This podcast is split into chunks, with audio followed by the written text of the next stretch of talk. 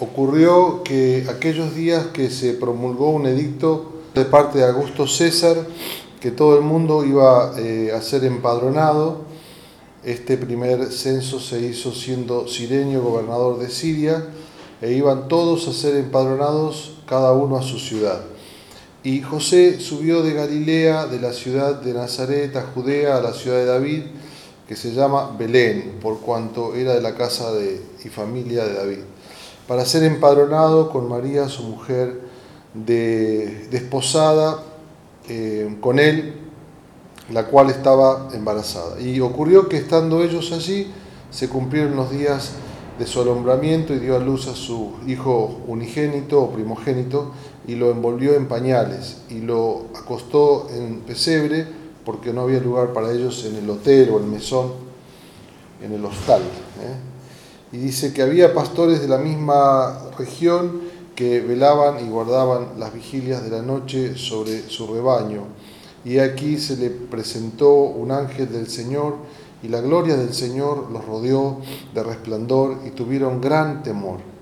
Pero el ángel les dijo, no teman, porque aquí les doy buenas nuevas de gran alegría y gozo que será para todo el pueblo, que les ha nacido hoy en la ciudad de David un Salvador que es Cristo el Señor. Esto les servirá de señal, hallarán al niño envuelto en pañales, acostado en un pesebre. Y repentinamente apareció con el ángel una multitud de huestes celestiales que alababan a Dios y decían, gloria a Dios en las alturas y en la tierra paz buena voluntad para con los hombres. Y ocurrió que cuando los ángeles se fueron de, ellos al cielo, los pastores se dijeron unos a otros, pasemos pues a Belén y veamos esto que ha acontecido y que el Señor nos ha manifestado. Vinieron pues apresuradamente y hallaron a María y a José y al niño acostado en el pesebre, y al verlo dieron a conocer todo lo que les había dicho acerca del niño, y todos los que oyeron se maravillaron de lo que los pastores le decían. Pero María guardaba todas estas cosas en su corazón, meditándolas en su corazón. Y volvieron los pastores glorificando y alabando a Dios por todas las cosas que habían oído y visto como se les había dicho. Muy bien, muchas gracias. Y eh, hoy celebramos eh, como comunidad la Navidad este, esta es la fiesta navideña, así que los invitamos para que al terminar también se queden un rato para compartir un tiempo juntos, comer algo y celebrar. También decirles el día 24 acá, los que no tienen con quién pasarla, vamos a estar juntos. Eh, nos quedamos el 24 comiendo un asado, etc. Eh, y si tienen alguien más para invitar que no tienen con quién pasarla, también son bienvenidos. Eh, o sea, todos son bienvenidos. Y, y mirad, venite a las 9 y cuarto. No, no sé qué sé yo, a las 10. 10 de la, 10 de la noche. Sí, a partir de las 8 y media está, dale. Este, y dale. Ese día eh, va, a ser, va a ser lindo compartir y también el 31, ¿verdad? Vamos a juntar acá. Eh, ¿Qué otra cosa? Bueno, si tienen alguien para invitar, también bienvenidos y vamos a estar compartiendo. Bueno, eh, hoy somos poquitos, tenemos este, este, texto tan lindo y quiero pensar en tres cositas. Eh, que nos ayuden a pensar en esta historia. Que por un lado está un panorama global y general y después una escena de un ángel apareciendo unos pastores. Y la última parte, estos pastores yendo a encontrarse con el niño Jesús. Tres escenas, ¿no? Eh, la primera es este relato acerca del nacimiento de Jesús. Y ponemos allí eh, los primeros versículos, versículos 1 eh, al 7. Y, y, yo puse el título de esta primera escena, Él tiene el mundo en sus manos. ¿A alguien le resulta familiar esta, esta, esta frase? Es una canción, es un negro espiritual. He's got the whole world in his hands. Eh, tiene in his hand he's got the whole world. Él tiene el mundo en sus manos. Y este es el mensaje de estos primeros siete versículos, ¿no? de, un Dios que, eh, que está en control de la historia. ¿no? Ustedes saben, a medida que ha avanzado eh, el método y la comprensión de la realidad carente de un sentido de trascendencia, eh, la, explicación de los teólogos era cómo entendemos la historia de la redención. ¿no? Y entonces, ¿cómo entender este tema del mensaje de la Biblia? ¿no? Entonces decíamos, hay una historia del mundo y está la historia de la redención. ¿no? Y la idea es separarlos. Uno es una cuestión del corazón y la otra es la historia de verdad. ¿no? Eh, pero lo tremendo de la Navidad es que estas dos historias se encuentran, siempre se encontraron, son paralelas, caminan juntas, pero en la Navidad está expresado de una forma tan patente de un Dios que está en control de la historia toda, de la historia de la humanidad y de la historia de la redención. La historia de la redención es la historia de la humanidad y la historia de la humanidad es la historia de la redención. La historia de la salvación de un Dios, ¿qué es esto? De un Dios que interviene en la historia. Entonces, eh, el contraste es maravilloso. Arranca con un emperador, Augusto César, algunos dicen el gran emperador del imperio romano, promulgando un edicto, allí sentado en su trono en Roma, y termina en la escena en un pesebre, en una ciudad olvidada, olvidable de todo el mundo del imperio romano, ya desconocida que es la ciudad de Belén. Qué contrastes tan tremendos, ¿no?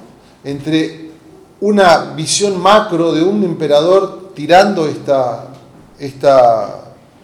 eh, este dicto y terminando allí en un, eh, en un pesebre. quiero pensar en esto en cuanto a eh, el mensaje de la Navidad es ver cómo Dios está en control de, toda la historia y que Él hace y deshace en función de sus propósitos y sus propósitos son salvíficos. Él hace que un emperador con motivos y con fines egoístas promulgara un edicto para empadronar, esto es registrar a todas las habitantes del imperio romano. ¿Por qué? ¿Eh? Porque iba a cobrar más impuestos, con fines impositivos, económicos, egoístas opresores, opresivos.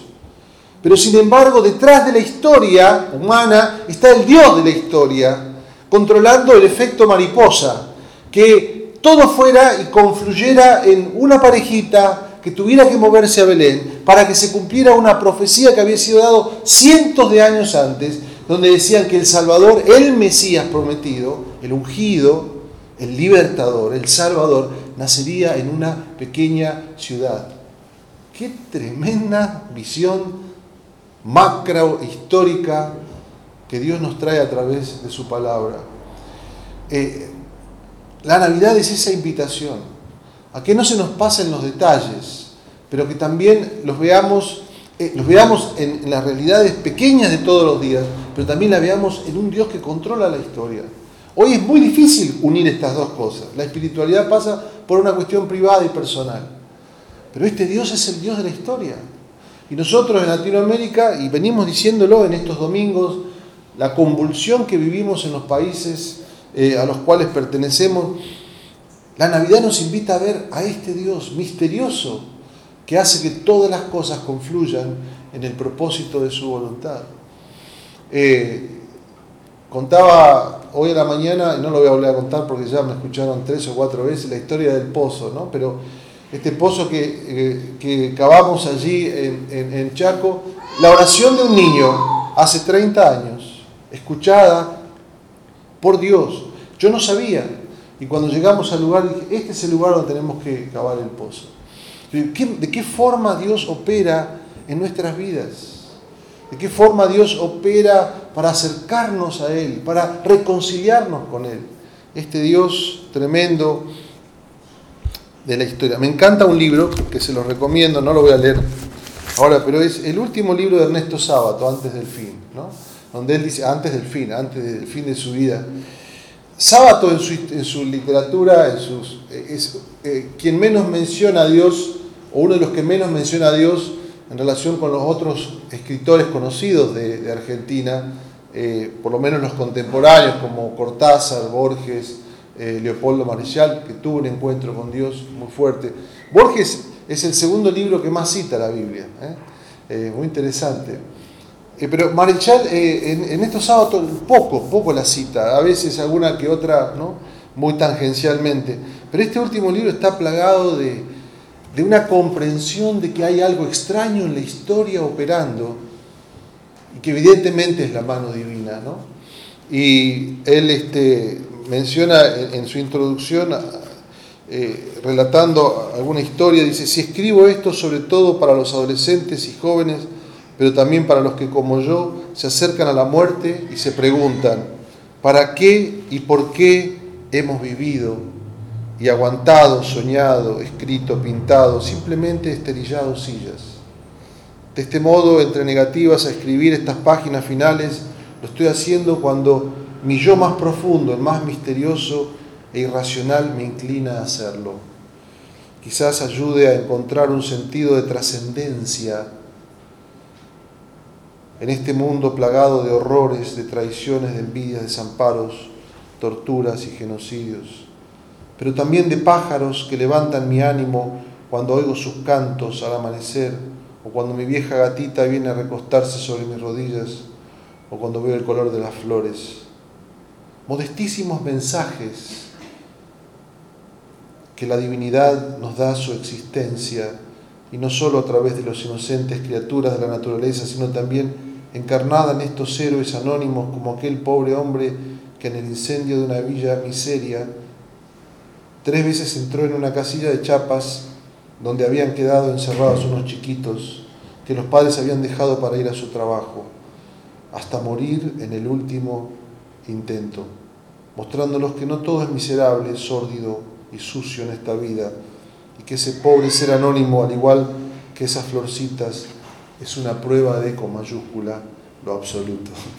Esta es una forma, desde una gracia común, como decimos, o una idea general de Dios, de entender la historia. Mucho más profunda nos invita esta Navidad, a entender la historia desde la perspectiva trascendente de Dios. La próxima vez que pongas un mensaje en Facebook sobre la realidad de nuestro país, me parece muy bien que lo hagas desde algún lado o del otro, ¿De qué forma este mensaje contempla lo trascendente? Contempla al Dios de la historia. Este es el mensaje de la Navidad. Abrir nuestra visión y nuestra comprensión de las cosas desde el trono de Dios. Segundo, versículos 8 al 14. ¿eh? Y acá viene la explicación de esta, de esta cunita, allí en un pesebre, un lugar asqueroso, porque lo pintamos muy romántico, miraba esto, qué romántico, bueno, era maloliente, era, era una cosa despreciable, ¿cómo vas a nacer en ese lugar? ¿Qué contrastes entre un emperador y el rey del universo naciendo en un pesebre? Por favor. Pero aquí viene la explicación. Aquí viene la explicación de quién es este que nace. De qué es lo que viene a ser. Y del impacto que genera en todas las dimensiones, mostrando que por sobre todas las cosas lo espiritual manda y gobierna en la creación. Este mensaje aparece, dice, había en la región unos pastores. ¿Quiénes eran los pastores? Eran eh, hombres que cuidaban sus rebaños en la oscuridad de la noche. Eh, eran la última este, eslabón de la escala social. Nunca vas a pedir a un pastor que diera su opinión sobre la realidad política del país.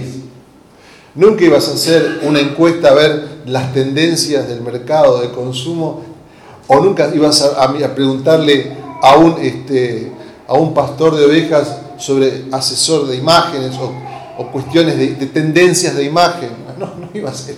No tenían, sobrevivían, era lo último de la escala social. Ahora, qué tremendo pensar que a ellos es a quien el ángel aparece en primer lugar para darles este anuncio. son los primeros, los primeros que reciben este mensaje de anuncio de que nacería el Salvador de la humanidad. ¿no? Estaban en la oscuridad y aparece la luz. Tienen gran temor. Y el ángel los calma, les dice, no tengan temor, les traigo una buena noticia. ¿Cuál es el mensaje? El mensaje es, ¿quién es este Salvador? ¿Quién es este niño que nacería? Sería el Salvador, el Cristo prometido. que sería el Salvador de la humanidad. Ahora, pensando el significado, cómo aparece eh, esta figura de los pastores, trastocando los valores ¿no? y mostrando que a quien yo pienso que más necesita salvación, quizás no es, o a quien yo pienso que quizás eh, un hecho como este aceleraría el cambio en la sociedad y aceleraría los procesos transformadores, no son los valores que expresa eh, la Navidad. La Navidad nos invita a pensar que los lugares por donde Dios, como decíamos el domingo pasado, opera son los más impensados, los menos esperados. Las estrategias de Dios no son nuestras estrategias. Los planes de Dios y los caminos de Dios no son nuestros caminos. Ahora, no es para ponerlo en el plano de lo insólito o, digamos de lo, de lo este, como diciendo, bueno, este es Dios. No, no, no. Es una invitación a que nosotros también seamos parte de esta forma de entender la realidad. Que allí donde los valores son puestos en su plano más insignificante, ahí es donde Dios está mirando.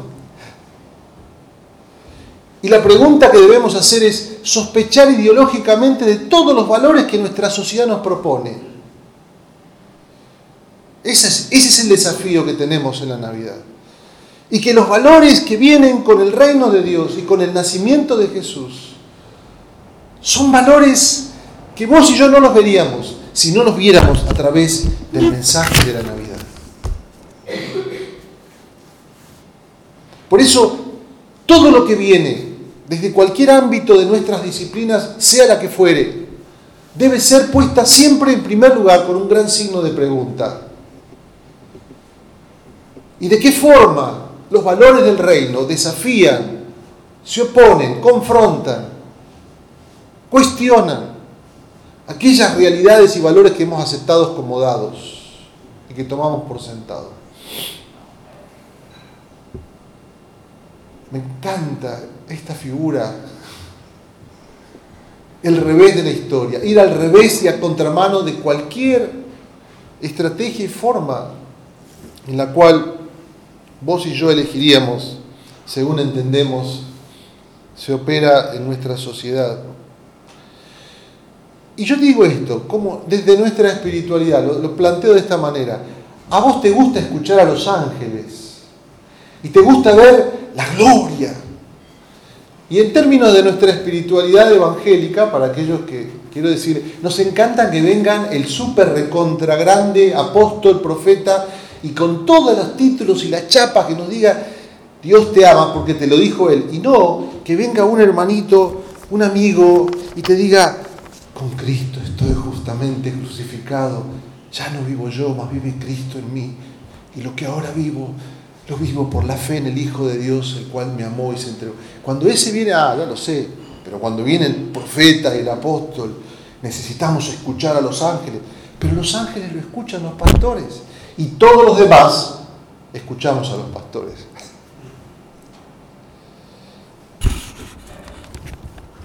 Es a ver el mensaje allí donde naturalmente no lo veríamos. Quiero que pienses en todas estas cosas, ¿no? Capaz te vayas hoy con más preguntas que respuestas. Bueno, a buena hora. Eso es la Navidad. Esa es la invitación de este pesebre. Y este es el significado que le trae a los pastores. Pero ¿qué entienden los pastores de historia y de política y de todo lo que significa? Pero les dice a ellos, os ha venido un Salvador. Nos es nacido la solución a nuestros problemas, este es el mensaje, viene de afuera. No lo podés resolver vos. No vas a poder entender por qué te pasa lo que te pasa y por qué te pasó lo que te pasó. No lo vas a poder entender, no lo vas a poder explicar.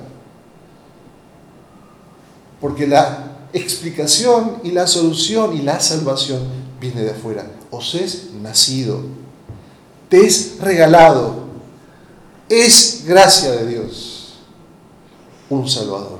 que es Cristo el Señor. ¿Qué está diciendo?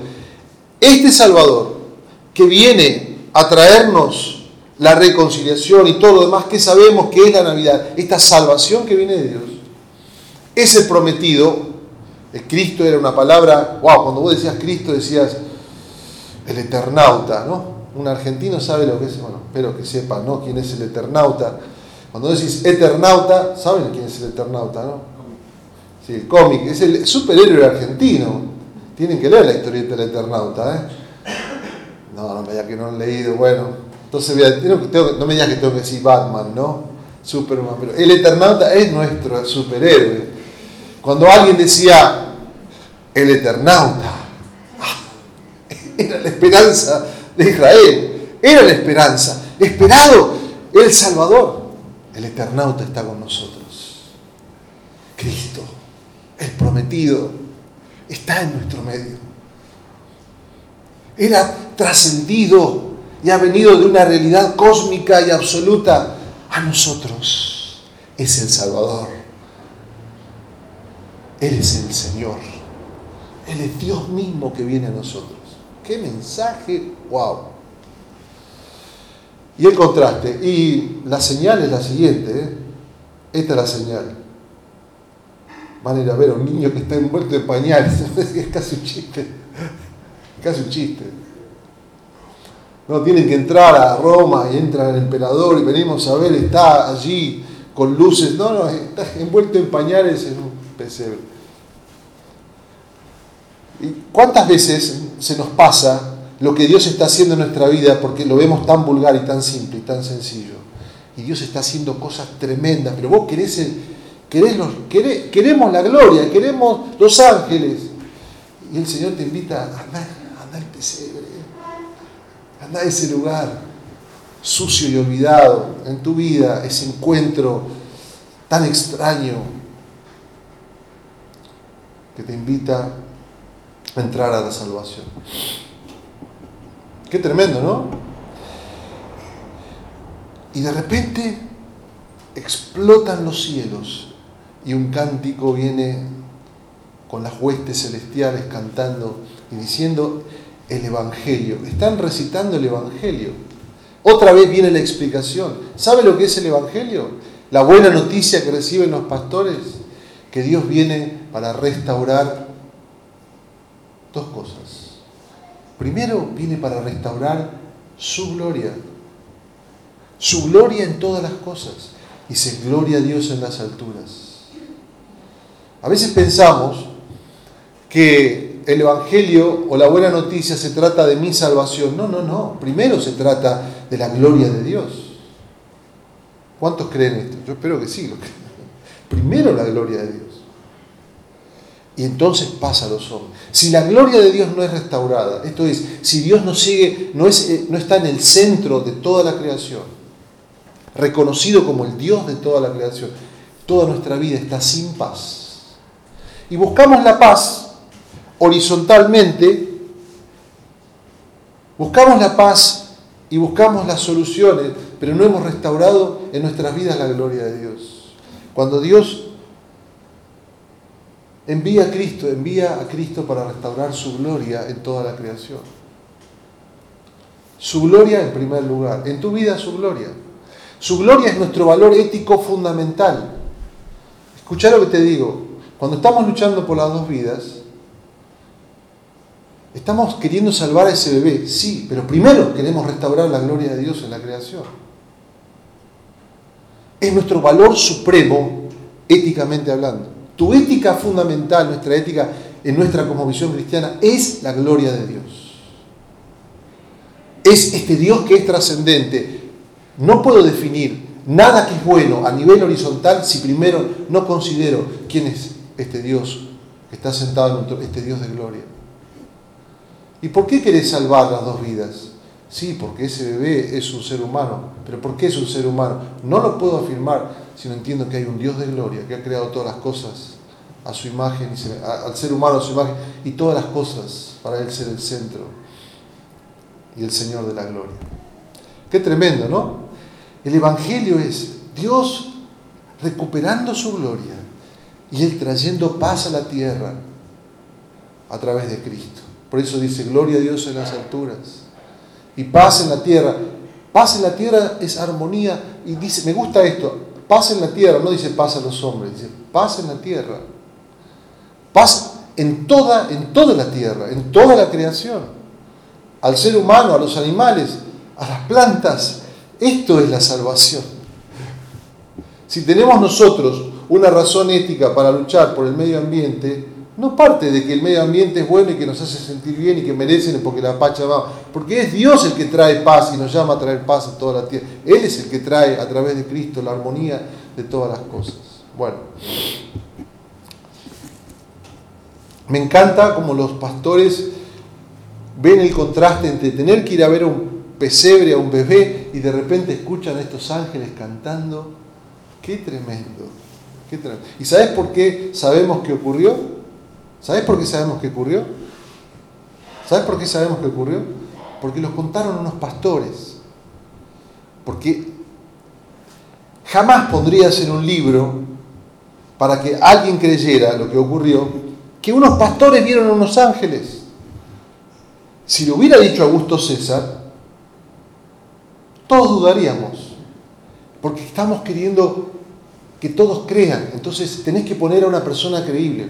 Pero cuando una persona que no es creíble te lo cuenta, está escrito en un texto donde vos lees todos los libros religiosos de la antigüedad para poder avalar su fe y su visión de las cosas, siempre estaban los poderosos hablando. No, olvídate de las mujeres, olvídate de los niños y olvídate de los pobres. Pero la Biblia, quien habla, aparece a María, habla un pastor, en un pesebre. Qué tremendo. Sabemos qué ocurrió.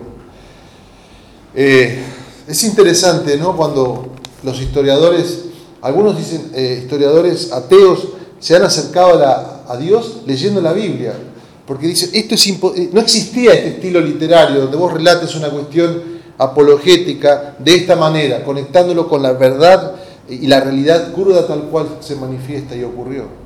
Bueno, no me quiero meter ahí, pero me parece fascinante. Tercero, terminamos. ¿Cuál es tu respuesta? Primero, tres respuestas que me parecen fascinantes. Quizás puedas elegir alguna o todas, ¿no? la respuesta de los pastores. Sucedió que cuando los ángeles se fueron y quedaron allí otra vez, los pastores se dijeron unos a otros, pasemos pues hasta Belén y veamos esto que ha sucedido y que el Señor nos ha manifestado. Vinieron pues apresuradamente y hallaron a María y a José al niño acostado en el pesebre y al verlo dieron a conocer lo que se les había dicho acerca del niño y todos los que oyeron se maravillaron de lo que los pastores les decían. La Navidad es la invitación a dar el próximo paso. ¿Cuál es tu próximo paso? Después de que has escuchado este mensaje y después de que vieron a los... Bueno, ¿cuál es el próximo paso? Ese es el paso de la obediencia. Me encanta esto, porque Dios te da hoy lo que necesitas para dar el próximo paso. Yo no sé cuál es tu próximo paso, yo sé cuál es el mío. Esta semana ocurre. Ya. Yo tengo mi próximo paso. ¿Vos tenés tu próximo paso? Vamos a alentarnos unos a otros a dar ese paso. Pasemos pues a Belén, a ver al niño. Nos dijeron, vamos a actuar en fe y obedecer a este mensaje de la gracia. ¿Cuál es tu próximo paso? Yo oro al Señor en este mismo instante y voy a orar por vos para que vos puedas dar ese paso en obediencia a la gracia que hoy te está hablando diciendo, ven a ver, ven a ver alentémonos unos a otros. Dice, se dijeron, che, ¿qué hacemos? Vamos, pasemos pues a Belén. Vamos a dar ese paso. Puede tener connotaciones en tu trabajo, en tu familia, en tus relaciones, en tu corazón, de perdonar, de afectar un área de tu vida particular, quizás tus finanzas, tus recursos, tu tiempo. Da ese próximo paso. Eso es obediencia a la gracia. Eso es respuesta a la gracia. En segundo lugar, observa y medita. Dice que María guardaba todas estas cosas y meditaba. ¿Sabes lo que hacía María? María observaba objetivamente y meditaba subjetivamente. Me encanta esta combinación. Alguien dice que, lo repite otra vez después en el versículo 51, como diciendo, María fue la fuente que le dio a Lucas, quien escribió este Evangelio, toda la información que él necesitaba. Por eso dice, ella guardaba y meditaba todas estas cosas en tu corazón. Yo quiero alentarte, guarda y medita. Observa e internaliza. Observa y deja que sea rema en tu corazón esta palabra del Señor. No te vayas, que no te traspases solamente a nivel cognitivo, sino que traspases tu corazón.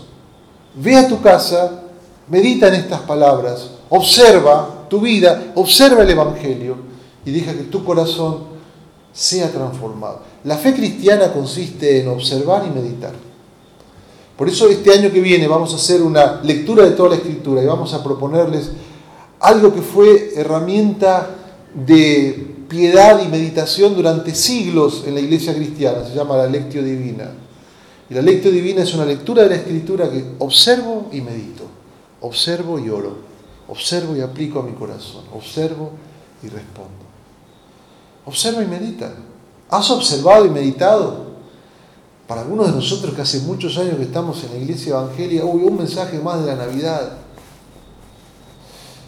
Si es Luis decía, cuando Cristo se presenta a tu vida, tenés que responder de alguna manera. O lo rechazás o lo aceptás, pero no puede ser un punto intermedio. Qué buen muchacho. Porque este que aceptás que hizo milagros o que fue un líder, dijo que era el Hijo de Dios. No, pero esto sí, aquello no. O todo o nada. Tu respuesta de indiferencia es una respuesta. O tu respuesta de observar y meditar es otra respuesta. Tercero, del temor a la canción. Dice que volvieron estos pastores cantando, cantando a Dios, estéticamente taladrándolo en sus corazones este mensaje dejando que todos sus sentidos fueran apelados por este mensaje maravilloso. Del temor a la canción. Yo pido al Señor que este tiempo, como decíamos cuando terminábamos el libro de Habacuc, cuando decía, y miramos este año que viene, ¿no? Aunque la higuera no florezca y en las vidas no den mantenimiento, aunque no te paguen el aguinaldo, a mí no me lo pagaron, aunque no te, no me lo van aunque no te paguen el aguinaldo, aunque no sepas lo que va a ocurrir en el 2020 y todos tus temores estén allí, con todo, yo me alegraré y me gozaré en el Dios de mi salvación. Deja que la canción surja de tu corazón. Cantemos juntos otra vez en esta noche al Dios de la salvación. Este es el mensaje cristiano, poder cantar en medio de la adversidad. No cuando todo está bien. ahí canta cualquiera. O con una copa de más. Canta cualquiera. Pero poder cantar. Estos pastores, en medio de su opresión, y ver su esperanza abordada, cumplida en este bebé que nace, es maravilloso y es nuestra invitación también en esta noche. Volvieron cantando, dice, volvieron glorificando y alabando a Dios. Yo te pido, imagina ese momento, volviendo a su pobreza, a sus realidades, transformados, llenos de Dios. ¿Cómo sería en tu vida? ¿Cómo sería en tu vida este tiempo? Esta es la oración que tengo para vos. Amén. Señor, te damos gracias por tu palabra. Gracias por estas tres escenas maravillosas, macro históricas, micro históricas. Un emperador que da un edicto sentado en su trono en Roma, pero el Dios de toda la creación, sentado en su trono en los cielos con los hilos de la historia en sus manos. Así está tu vida hoy. ¿eh? Te damos gracias, Señor, por tu palabra. Que Cristo pueda en esta Navidad llevarnos a una nueva comprensión de este mensaje maravilloso. Mira estas tres respuestas. ¿Podemos poner las tres respuestas? Quiero que las mires en oración ahora. Diga, Señor, ¿cuál de ellas me atraviesa? ¿Cuál de ellas me estás pidiendo que sea mi respuesta en esta noche? Tu próximo paso, meditar, observar, dejar que la canción surja en tu vida